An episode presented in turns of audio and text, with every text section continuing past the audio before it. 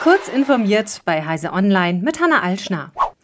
Die CDU will laut einem bislang unveröffentlichten Positionspapier bei der deutschen Justiz und Verwaltung künftig umfassend auf künstliche Intelligenz setzen. Das soll nicht nur die Verwaltung funktionsfähig halten, sondern auch Mitarbeiter entlasten und Amtsgänge vereinfachen, berichtet die FAZ, der das Papier bereits vorliegt. Vorstellen könne sich die CDU demnach etwa, dass KI in der Zukunft bei standardisierten Klagen wie Flugverspätungen Arbeitsschritte übernehme oder von Informationsangeboten über die Antragstellung und Bearbeitung bis zu Widerspruchsverfahren von den Bürgern genutzt werde. Die finale Entscheidung elementarer Fragen jedoch würde weiterhin dem Menschen obliegen. Bei einfachen Fragen in der Verwaltung sei der Einsatz von Chatbots denkbar, der sofort Orientierung bieten könne, berichtet die FAZ. Seit der Übernahme durch Elon Musk überreicht der Kurznachrichtendienst Twitter bzw. X deutlich freigebiger Daten an deutsche Strafverfolgungsbehörden. Das hat die Washington Post von drei Staatsanwaltschaften der Bundesrepublik erfahren. Vor allem, wenn es um den Vorwurf der Hassrede gehe, habe sich das Bild komplett gedreht.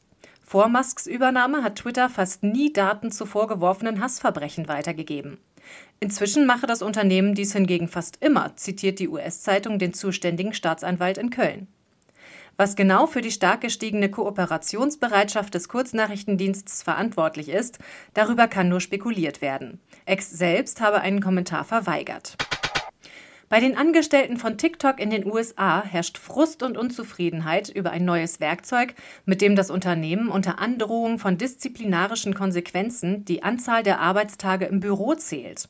Das berichtet die New York Times und erklärt, dass die Anwendung namens MyRTO in die unternehmenseigene Arbeitszeitverwaltung eingebunden sei.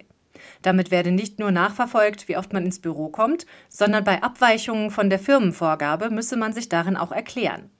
Ein Dashboard mit einer Übersicht über die Daten sei für die Angestellten selbst, deren Vorgesetzte und Angestellte der Personalverwaltung einsehbar. Unity hat eine Kurskorrektur bei seinem höchst umstrittenen neuen Bezahlmodell angekündigt.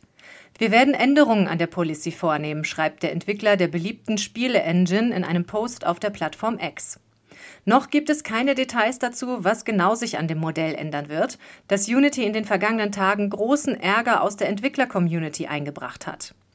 Wir entschuldigen uns für die Verwirrung und die Verärgerung, die die am Dienstag angekündigte Runtime-Richtlinie verursacht hat, schreibt Unity in dem Post.